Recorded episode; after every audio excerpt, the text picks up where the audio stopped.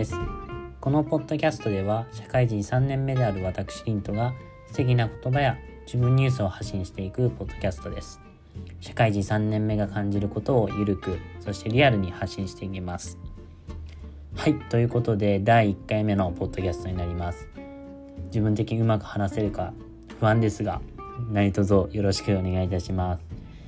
今回ご紹介するのはまあ、第1回目ということもあるんですけども自分の好きな言葉っていうのをご紹介していければなと思います。皆さんは素敵な言葉好きな言葉ですね。何か自分で持っていますか？何かこの言葉があるだけで自分が支えられたりとか？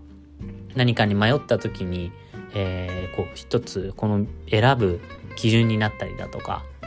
まあもっと大きなことを言えば自分のね生きる方針となっているような言葉も皆さんもしかしたらあるかもしれません今日は一つ好きな私の好きな言葉ご紹介したいと思いますまあその一つはなんですけどもコミュニケーションのコツはまず自分が楽しそうにしゃべることっていうこの何でもない当たり前のこの言葉っていうのが自分はすごい大切で好きだなって思っています。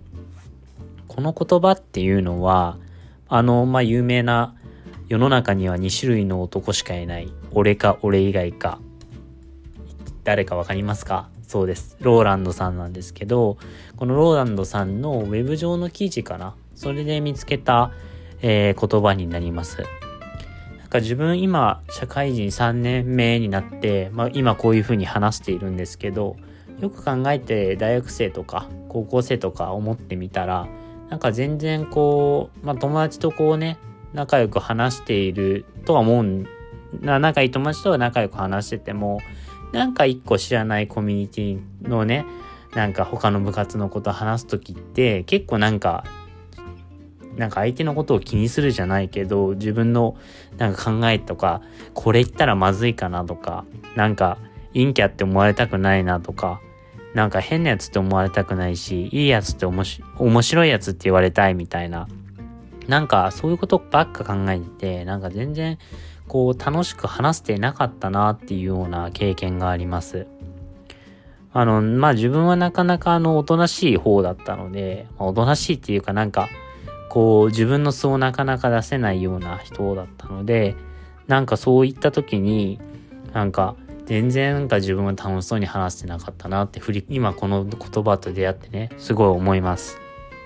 なので、まあ今はその、まあ人と話すとき、知らない人と話すときとかは、結構ね、ちょっとわざとらしいとまでは言わないんですけど、結構、あの、大きな声で笑うじゃない、大きな声っていうか、ちょっとリアクション大きめで、しっかりとして、あの、しっかりと笑顔で話すってことをすごい心がけています。これはね、あの、別にその社会人になってどうとかじゃなくて、人として、やっぱ、こう、なんて言うんだろう。自分が楽しそうにしてれば、きっと相手も、あ、自分の話って面白いんだ、ちゃんと聞いてくれるんだと思ってくれるだろうし、きっとね、相手の人にもいい印象っていうのを与えるし、自分も楽しいと思えば、やっぱ楽しく思えるときっと思います。まあさすがにね、クソつまんない話だったらもうやめてよって思うかもしれないけども、まあ雑談とかでやっぱ相手のことに興味を持って、相手がいろいろ教えたことに、教えてくれたことに対して、なんか自分のね、こう意見を言ったりとか、まあとりあえず共感してみるとか、まあそういったとこからコミュニケーションって始まるのかなって思います。なのでやっぱね、相手とお話しするときは、せっかく話すんなら楽しく終わったら方がいいですし、っぱ素敵な皆さん笑顔っていうのはあると思うんで、普段こういうこと言わないんだけどね。けど、なんかそうやって一つね、気にするだけでコミュニケーションってきっと楽しいものになるのではないかなって思います。はい。今日のご紹介した言葉は、コミュニケーションのコツは、まず自分が楽しそうに喋ることでした。まあ、今後ね、こうやって好きな素敵な言葉ってあったりとか、まあ、好きな言葉を紹介したりとか、あの自分のね、まあこれとは全く関係ないあの気づきであったり、しょうもないニュースっていうのを、ポッドキャストで配信していくので、皆さんよかったら、このチャンネル、このポッドキャストですね、フォローいただければめちゃめちゃ嬉しいです。